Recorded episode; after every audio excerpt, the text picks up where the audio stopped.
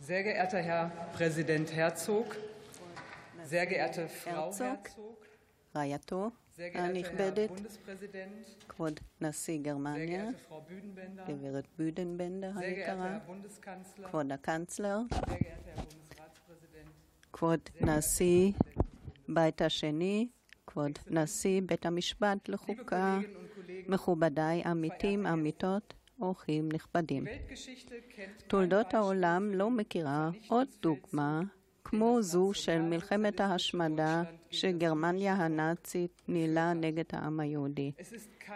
אין כפרה עבור השמדת מיליוני. אנשים חפים מפשע. סוף ציטוט. Diese Sätze wurden vor 70 Jahren המשפטים הללו לא נאמרו. בחתימת הסכם לוקסמבורג. שר החוץ הישראלי משה שרת ויתר על הנאום שהוא הכין, על פי בקשת גרמניה. קונרד אדנאואר רצה את ההסכם עם ישראל. זה היה חובה מוסרית ועניין קרוב לליבו. הוא היה מוכן אה, להילחם עבור ההסכם גם נגד התנגדות, התנגדות גם בפרלמנט הגרמני. אדנאואר ידע שרוב הגרמנים אז לא היה נכון לשמוע את האמת. הם חתמו על הסכם לוקסמבורג בשתיקה. אנחנו בפרלמנט הגרמני פותחים היום. תערוכה שמוקדשת לתערוכה הזו, להסכם הזה. התערוכה מראה כמה שנוי במחלוקת השילומים היו גם בגרמניה וכמה סותרים ורגשות סותרים השורדים קיבלו אותם. התערוכה הוכנה על ידי, הוזמנה והוכנה על ידי משרד האוצר, ועדת התביעות והמוזיאון של הכנסת. תודה בשם הבית לכל המעורבים.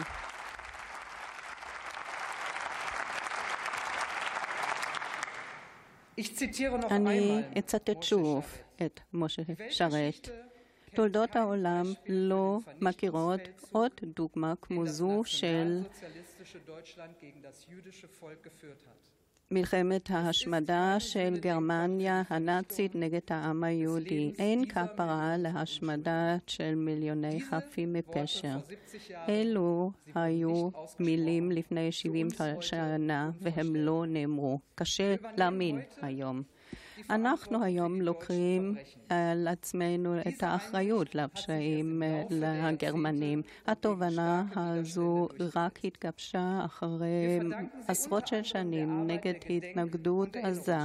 אנחנו חייבים תודה לאתרי ההנצחה ובעיקר לשורדים של אז, למעורבות שלהם, שיש להם את הכוח לדבר על הדברים שעברו עליהם. כמו שעושה זאת ניצולת אושוויץ, איפה צפשי, שנמצאת היום כאן יחד עם נכדתה, והיא תשתתף בפתיחת התערוכה. ברוכה הבאה, גברת צפשי הנכבדה, בפרלמנט הגרמני.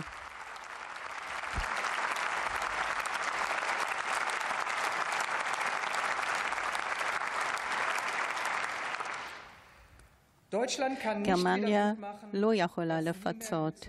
אין פיצוי על מעשים אלו, על רצח מיליוני יהודי אירופה. דווקא משום כך עלינו לשמור על הזיכרון, זיכרון, זיכרון הקורבנות והניצולים ולהעביר את זה לדורות הבאים. ולכן אני שמחה לראות ביציאה הרבה אנשים צעירים שפועלים למען ההנצחה ונגד אנטישמיות.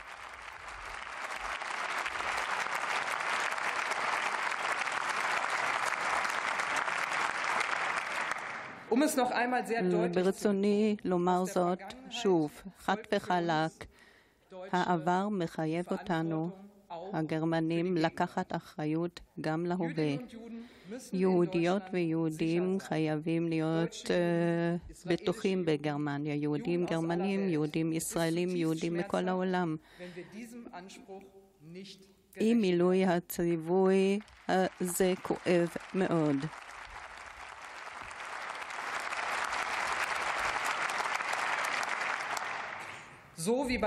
אתמול כיבדנו את הקורבנות של הטבח במינכן. גם אני רוצה אותך, כבוד הנשיא, רוצה לבקש על המח... סליחה על הטעויות והמחדלים ב-1972 ועל הסבל שהתרחש לאחר מכן.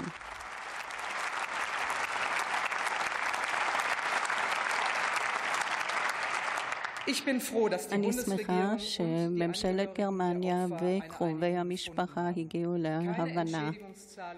אין פיצוי יכול לפצות על הרציחות ולרפא את הפצעים העמיקים של הקרובים, אבל מדובר בהכרה של הסבל. 50 שנה זה לקח, אחרי הפיגוע הנורא.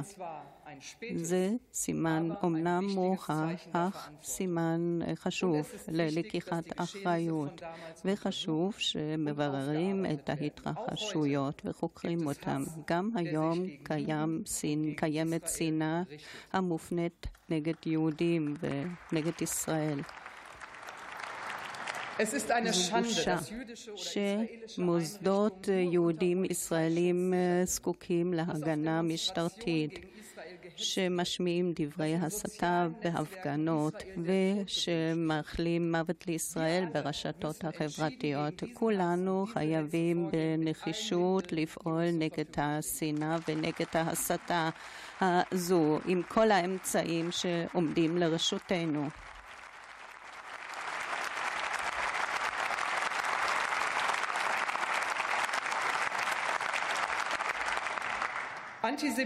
גילוי אנטישמי לא נובע מהחלל ריק. הם מתאפשרים כשעוצמים עין באמצעות סובלנות לא נכונה, באמצעות שחצנות. אנטישמיות היא לא בעיה של העבר של האחרים, של הקיצונים. אנטישמיות היא בקרב החברה שלנו, בלב החברה שלנו. צריך להתנגד לה בכל הצורות, זאת חובתנו.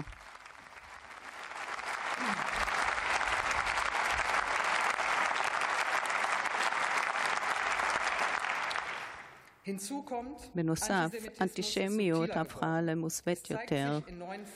היא מתבטאת בצורות החדשות. העוינות כלפי יהודים הישנה היא מופנית נגד מדינת ישראל. היא מוסווית ל... ביקורת על ישראל, אסור לתת במה לאנטישמיות בשום מקום בעולם במיוחד לא אצלנו, בגרמניה.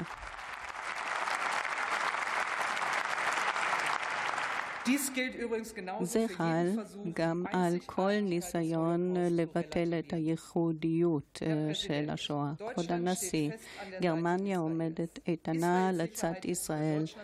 מדיניות חוץ גרמנית מחויבת לביטחון ישראל. גרמניה וישראל חולקים ערכים משותפים, ערכים של חירות ודמוקרטיה, ערכים שנרמסים כרגע באוקראינה בצורה ברוטלית. בלתי נסבל שמדי יום סובלים ממלחמת התקפה מגורשים וחייבים למות, ביניהם גם ניצולי שואה.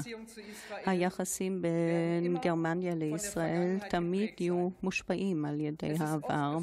תמיד או הרבה פעמים שואלים האם היחסים בין גרמנים לישראלים יכולים להיות נורמליים, רגילים. הרוב בשתי המדינות מסכים עם הסברה. והרבה גרמנים מרותקים מישראל מרותקים מהרוח, יזמות, מהידע הטכנולוגי, מהתרבות, מהאומנות, מהנוף וצורת החיים ובעיקר מהאנשים. יש חילופים רבים בין המדינות וחשוב שרבים משתתפים בחילופים. גם אלה שלא לומדים באוניברסיטה, שלא עובדים בעסקים בינלאומיים או שהם יכולים להרשות לעצמם טיסות למרחקים. השותפויות התקשורת בין עסקים יכולים לעזור, לאפשר מפגשים. הפרלמנט, הבונדסטאג, נהנה מזה שנים רבות מהחילופים עם הכנסת. אני הייתי מברכת אם יחד נוכל להקים מפעל או מנהלת נוער. אני אפעל למען הקמתה.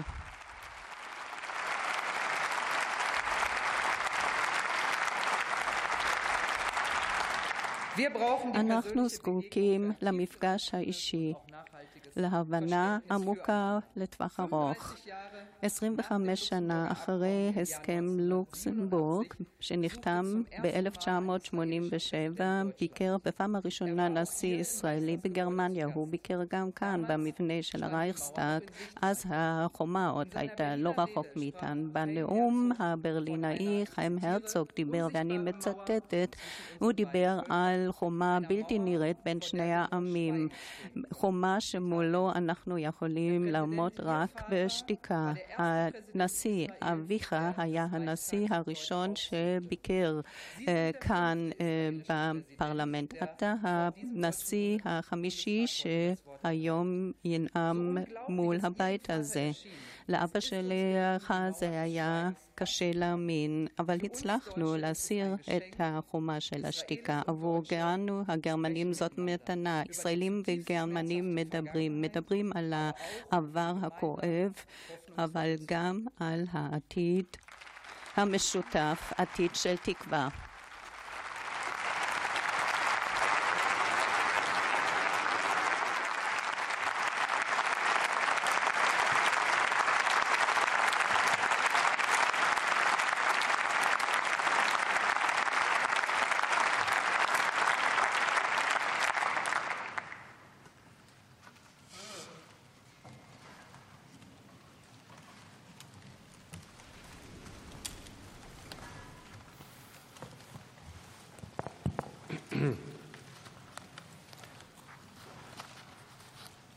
לפני קצת פחות מאלף שנה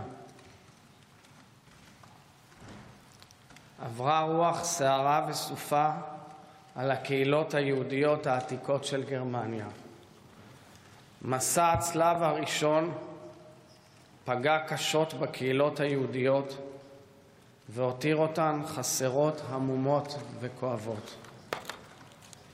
הטראומה עיצבה כאן בגרמניה, אשכנז בלשונם של היהודים, פרקטיקות חדשות של זיכרון. לאוצר התפילות היהודי העתיק נוספה אז תפילה מצמררת המלווה אותנו עד היום במעגל השנה היהודי, תפילת יזכור. בייאושו, בכאבו, פנה העם היהודי לאל וביקש להטיל עליו, על האל, את מלאכת הזיכרון. כאילו הכריז ואמר, זכור אתה, האלוהים, את אשר אנחנו איננו מסוגלים לשכוח. ברשותכם, אני מבקש היום, כנשיא מדינת ישראל, מדינתו של העם היהודי, לפתוח את דבריי בתפילת היזכור, שאותה אקדיש לעילוי נשמתם של אחינו ואחיותינו שנהרגו ונטבחו ונרצחו בידי הנאצים ועוזריהם.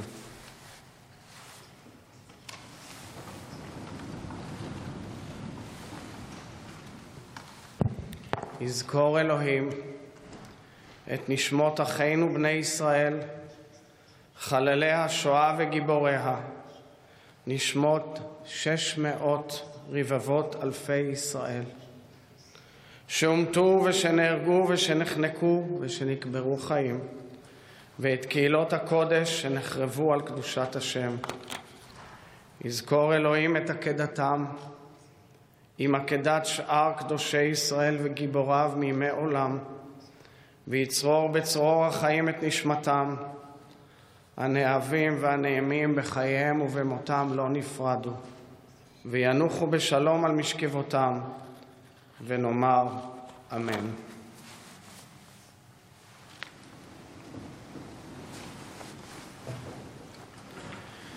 מכובדיי, נשיא הרפובליקה הפדרלית של גרמניה, חברי הטוב פרנק ולטר שטיינמאייר, ורעייתו הגברת אלקה בודנבנדר, הקנצלר הפדרלי של גרמניה מר אולף שולץ, נשיאת הבונדסטאג הגרמני הגברת ברבל בס, תודה לך על הנאום המרגש.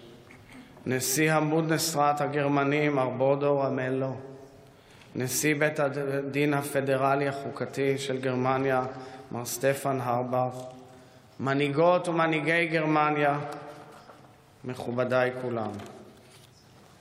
אני ניצב לפניכם היום, אך אינני לבדי. אני עומד כאן כשליח ציבור. אני עומד כאן כנשיא מדינת ישראל, מדינת הלאום, הריבונית והדמוקרטית של העם היהודי, שהיא התגשמות תפילותיהם של דורות רבים. אני עומד כאן כבן גאה לעם היהודי, דור תשיעי לרב שמואל יצחק הילמן, שכיהן כרב קהילה בגרמניה, והיה צאצא של הרב יחזקאל כצנלבויגן, רבן של המבורג והערים הסמוכות לה.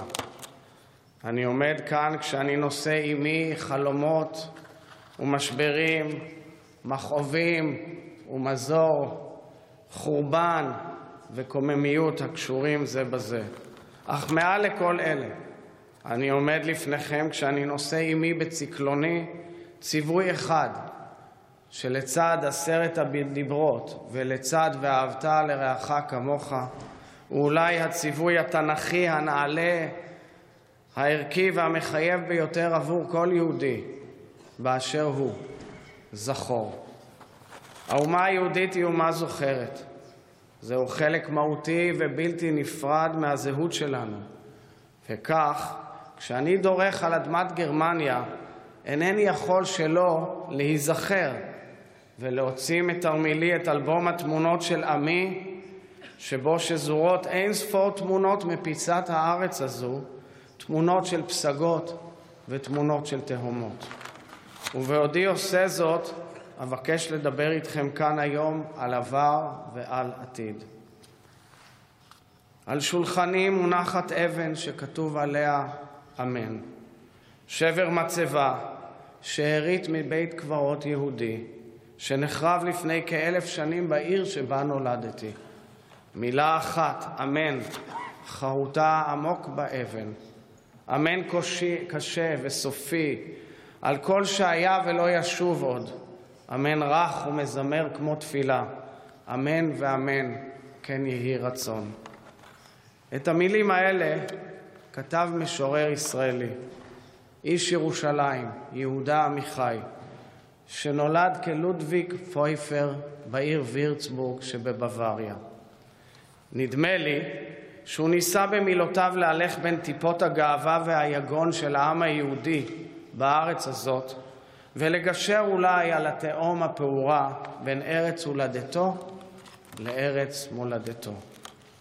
גרמניה הייתה במשך מאות ואלפי שנים בית מפואר עבור עמנו, בית חם, טוב ופורה, בית בו צמחה היהדות על כל היבטיה, דת, תרבות, רוח, מדינאות, מדע ועוד ועוד.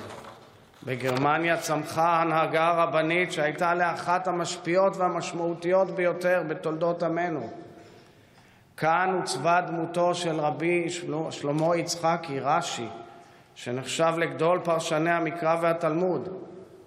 כאן חונכו גדולי רבני ישראל, החל מהרבי מאיר מרוטנברג ורבנים שכונו הראשונים, וכלה ברבי שמשון בן רפאל הירש ורבי דוד צבי הופמן, בני הדורות האחרונים. גרמניה הייתה בית לענקי תרבות, רוח ומדע יהודיים, ממשה מנדלסון ואברהם גייגר ועד יום טוב ליפמן צונץ וגרשום שולם, מאלברט איינשטיין ופאול ארליך ואמי נטר, מברטולד אאורבך וקורט וייל ואלזה לסקר שילר. ולאלה ראוי שנוסיף את חלוצות העבודה הסוציאלית, סידי ורונסקי וצסי רוזנבליט, וכמובן מנהיגים ציוניים רבי השפעה שגדלו והתפתחו בגרמניה, כמו הרב צבי קלישר, משה הס ואוטו ורבורג ועוד רבים וטובים בכל תחומי החיים. כולם גדלו כאן, כולם חונכו כאן, כולם עוצבו כאן. הם תרמו לשגשוג של העם היהודי, הם תרמו לשגשוגה של גרמניה. כך שהארץ הזאת, ארצכם שלכם, נוכחת ב-DNA האינטימי והעמוק ביותר בעמי שלי. אבל, מכובדיי, ואין זה סוד, הארץ הזו, גרמניה, הייתה בית לזוועות הגדולות ביותר שפקדו את העם היהודי ואת האנושות כולה לאורך הדורות. החל בפוגרומים, פרעות ומעשי טבח אכזריים, חורבן של קהילות יהודיות שלמות, שהתרחש פעם אחרי פעם באלף השנים האחרונות, וכלה בתהום האפלה ביותר בתולדות משפחת האדם, השואה. לא היה כדברי, בדברי הימים כמסע שערכו הנאצים ועוזריהם להשמדת העם היהודי. לא הייתה מעולם מדינה שהייתה אחראית, כמו שגרמניה הנאצית הייתה אחראית, לאובדן צלם אנוש, למחיקתה של החמלה, לשאיפה למחוק מעל פני האדמה, באכזריות כה רבה, אומה שלמה. אבי, זכרו לברכה, נשיאה השישי של מדינת ישראל, חיים הרצוג, היה מראשוני המפקדים ששחררו את מחנות המוות בגרמניה ממלתעות החיה הנאצית. לא אשכח לעולם כיצד הוא תיאר בפניי את הזוועות שנגלו לנגד עיניו, את הצחנה, את שלדי האדם בפיג'מות מפוספסות, את ערימות הגופות, את החורבן, את הגיהנום מלא אדמות. וכפי שציינת, גברתי היושבת-ראש, ב-1987 הוא קיים את הביקור הראשון של נשיא ישראל בגרמניה. הוא בחר לפתוח את ביקורו במחנה ברגן-בלזן, ארבעה עשורים לאחר שדרך שם בלב המאפליה. בביקורו אז הוא אמר, ואני מצטט: לא סליחה איתי ולא שכחה, רק למתים זכות לשכוח. רק למתים זכות לסלוח, ולחיים אין רשות לשכוח. כך אמר בצוואתו, שאותה אני נושא על לוח ליבי גם היום. 35 שנים חלפו, ואני, שבעוד שעות ספורות אחתום בברגן בלזן את ביקורי הממלכתי בגרמניה, מבקש לחזור על דבריו כאן בפניכם, נציגיו של העם הגרמני מכל סיעות הבית, ולומר: העם היהודי לא שוכח, ולא רק משום חובנו לדורות העבר, אלא משום חובנו לדורות העתיד. אין דבר קל. ההתמודדות עם הזיכרון היא דבר מתעתע, היא דבר מזעזע, היא מורכבת במהותה, היא מורכבת, קשה וכואבת לגרמנים, משום שתמיד יהיו מי שיכחישו, שירגישו מואשמים, או פשוט ירצו להשאיר את הכל מאחור, בעבר. ובאופן אחר לחלוטין, היא מורכבת, קשה וכואבת גם בישראל. הרי אם נרצה בכך ואם לאו, זיכרון השואה הוא חלק עמוק מזהותנו כאומה, ועם הנושא בזיכרון ההיסטורי שלו חוויית תהום כל כך קודרת, כל כך בלתי אפשרית, הוא איננו עם ככל העמים. ולמרות כל אלה, מכובדיי, גם אם איננו מסוגלים להיפגש במחוזות הזיכרון, אנחנו חייבים להיפגש במחוזות המשמעות והלימוד המשותף. להעניק משמעות לזיכרון. משמעו להתייחס לזיכרון כצו מחייב, כצו מוסרי, כאחריות. על העבר אומנם לא ניתן לגשר, אבל העתיד שלנו טומן בחובו אחריות כבירה, ועל כן הוא חייב להיות משותף. משותף בשבילנו ובשבילכם, כי רק ככה, רק ביחד, נוכל לתת משמעות לזיכרון. רק המפגש, העמקת היחסים, המחויבות ההדדית העיקשת לחירות, לאנושיות, לדמוקרטיה, לצד שבועת נאמנות מתמדת לעצמאות מדינת ישראל וביטחונה ולשגשוג העם היהודי, יבטיחו שני העמים משמעות לזיכרון ויהיו מופת לאנושות כולה.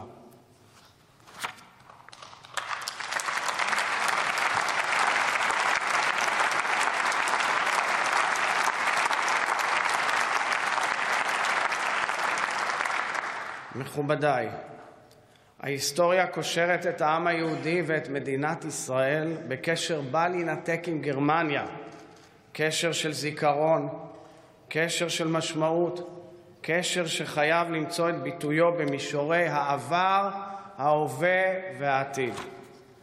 במישור העבר עלינו להוסיף וללמד וללמוד על השואה, לחקור ללא מגבלה ומורא ולהתבונן במציאות כפי שהיא, להילחם מלחמת חורמה כנגד הכחשת השואה, לדון בנסיבות שהובילו אליה, להפוך כל אבן, לנסות ולהבין את מה שהדעת אינה תופסת. במישור ההווה, צו השעה המחייב אותנו יום-יום מבוקר עד ליל הוא לא להתעלם מקולות מפיצי השנאה, בין אם הם באינטרנט, בין אם הם ברשתות החברתיות, ברחוב או במוקדי הכוח הפוליטיים. עלינו להילחם באנטישמיות ובגזענות מלחמת חורמה, נחושה, ברורה, בלתי מתפשרת, ולחפש את הדרך שבה נצעד יחד.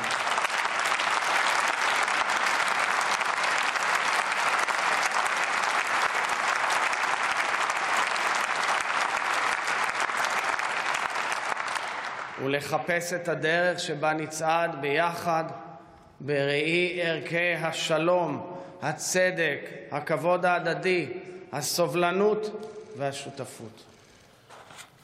ובאשר לעתיד, אני סבור שהחובה המוטלת עלינו בנוגע לעתיד היא גם זכות במלוא מובן המילה. השותפות בין ישראל לגרמניה עשתה לה שם בכל רחבי תבל. ועלינו להמשיך ולהעמיקה ולפתחה לטובת עתיד מזהיר לא רק עבור מדינותינו אלא גם עבור האנושות כולה.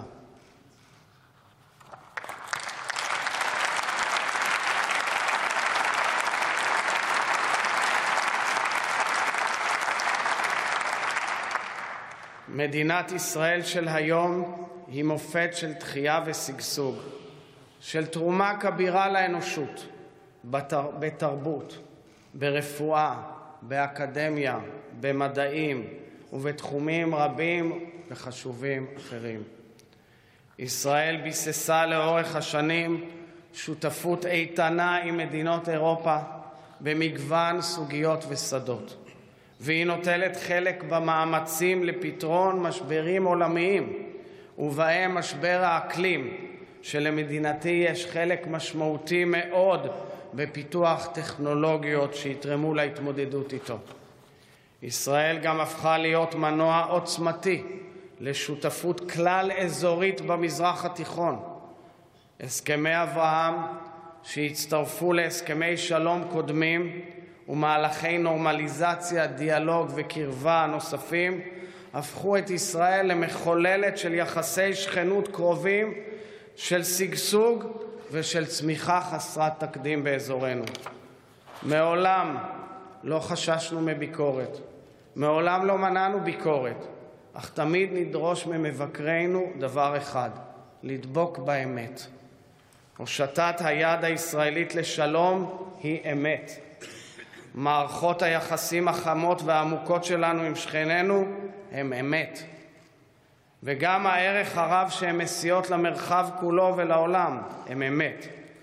ישראל שאפה מאז ומתמיד, ותמשיך לשאוף, לשכנות טובה ולשלום עם כל המדינות והעמים במזרח התיכון, וכמובן גם עם שכנינו הפלסטינאים. זו מטרה מלאת תקווה ואמונה, שלא ויתרנו עליה ולא נוותר עליה. זה מחייב אותנו וגם את הפלסטינים להתבונן במציאות ולעשות כל מאמץ לשנות את המציאות לטובה.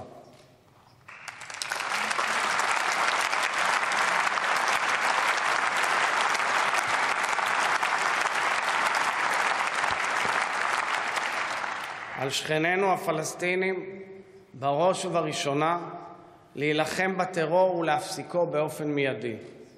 רק אתמול ציינו, הנשיא שטיינמאייר ואנוכי, יחד עם המשפחות השכולות ועם הנהגה ישראלית וגרמנית, חמישים שנים לטבח הנורא שאירע על אדמת גרמניה ושבו נרצחו 11 ספורטאים ישראלים שבאו להשתתף באולימפיאדת מינכן ב-1972.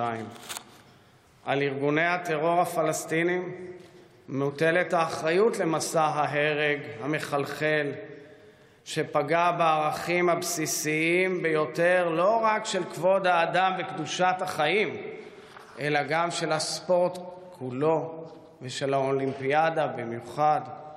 וכך גם האחריות למעשי טרור מחרידים לא פחות שנעשו ונעשים עד ימים אלה ממש.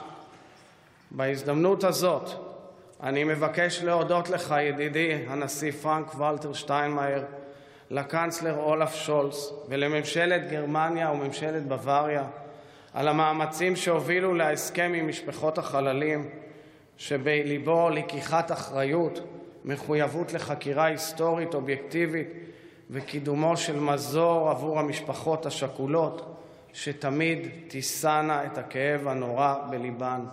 ואני מודה על הטקס המרגש שהתקיים אתמול בפוסנבורג ליד מינכן, יחד עם הוועדים האולימפיים ויחד עם צעירים מישראל ומגרמניה, וכמובן עם בני המשפחות השכולות. מכובדיי, ישראל שותפה למאמץ הבינלאומי לבלום כוחות רדיקליים שזורים טרס, שכול והרס ומבקשים לאיים על כל אזרחי העולם. גם בדורנו וגם בעת הזאת ממש כוחות שנאה אפלים מובלים בידי איראן ומאיימים לא רק על ישראל ולא רק על היציבות במזרח התיכון, אלא על הסדר העולמי כולו. כאן, מעל הבמה החשובה הזו בברלין, אני קורא למשפחת העמים לפעול בנחישות ובתקיפות כנגד איראן וכנגד תוכנית הגרעין שלה. החזקת נשק להשמדה המונית בידי מדינה חברה באומות המאוחדות שקוראת יום-יום להשמדתה של מדינה אחרת חברה באומות המאוחדות היא דבר שלא מתקבל על הדעת. איום...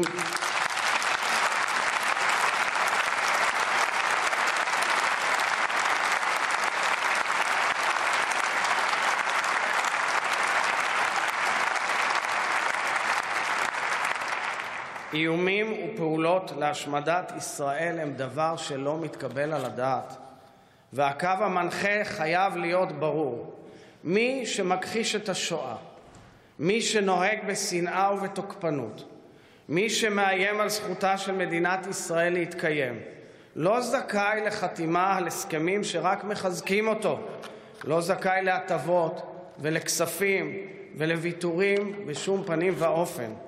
על הקהילה הבין-לאומית לעמוד בצד הנכון של ההיסטוריה, להציב תנאים ברורים, להטיל סנקציות חריפות והכרחיות, ליצור חיץ בלתי עביר בין איראן ובין יכולת גרעינית, לעשות מעשה ולא לוותר.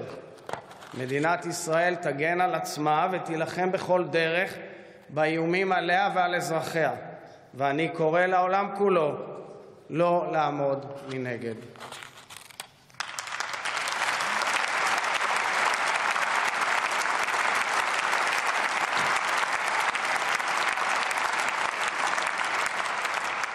מכובדיי, מנהיגי גרמניה ונבחריה, גרמניה ובני העם הגרמני בנו את מדינתם ואת עמם לתפארת אחרי מלחמת העולם השנייה, ועשו זאת באופן מעורר השראה.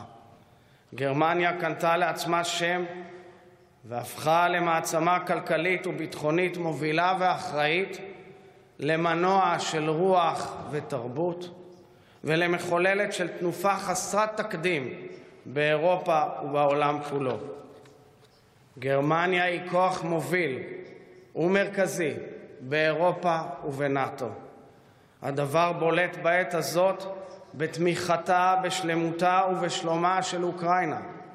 אני בטוח שגרמניה תהיה גורם מוביל ביציאה מהטרגדיה הנוראה שפוקדת את העם באוקראינה, שכולנו מתפללים ומייחלים להפסקת סבלו בהקדם האפשרי ולהחזרת היציבות והשלום לאוקראינה ולאירופה כולה.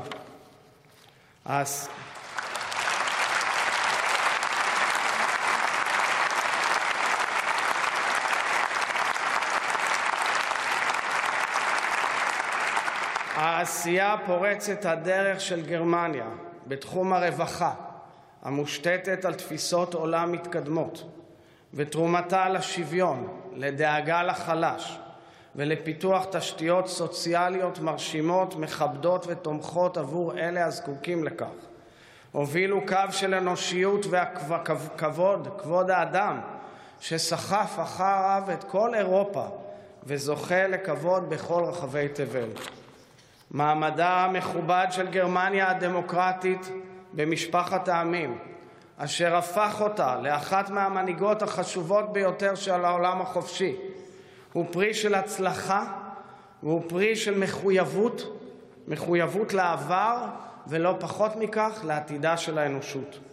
גרמניה הוכיחה והיא מוכיחה שהיא מקדישה מאמצים כבירים להנצחה ולזיכרון ולצד זאת היא פועלת בכל הכוח במישורים של חדשנות, יזמות, מדע, טכנולוגיה ומחקר, בכל ההיבטים שעתידנו כאנושות תלוי בהם. מדינת ישראל גאה בשותפות עם גרמניה ומעריכה מאוד את הידידות העמוקה, את הברית האמיצה שנכרתה בין מדינותינו ואת התרומה הגרמנית לביטחון ישראל ולשגשוגה. אני סמוך ובטוח שהערכים המשותפים לנו והידידות העמוקה בין מדינותינו יתרמו לביצור השותפות בינינו בהמשך המסע המשותף שבו ישראל וגרמניה פוסעות יחד, זו לצד זו, יד ביד, לעבר עתיד משגשג ומלא תקווה. מכובדיי, אותו משורר ישראלי שציטטתי בפתח דבריי, יהודה עמיחי, שם המורכב מצירוף המילים "העם שלי חי", נעל את מחזור שיריו כשהוא שב פעם נוספת לאותה אבן מצבה מעיר הולדתו וירצבורג שבגרמניה, המונחת על שולחנו בירושלים. אני מבקש בסיום דבריי כאן היום לשוב ולצטט משירו ולשאת תפילה שדבריו יהיו לנו כאבן פינה לשותפותנו, השואבת מהעבר ומעתיד ביחד. וכך כתב: האבן הזאת על שולחני נותנת לי שלווה. היא אבן אמת שלא יהיו לה הופכין. אבן חכמה מכל אבן חכמים, אבן ממצבה שבורה, והיא שלמה מכל שלמות, אבן עדות על כל הדברים שהיו מעולם ועל כל הדברים שיהיו לעולם. אבן אמן ואהבה, אמן ואמן, כן יהי רצון. תודה רבה לכולכם.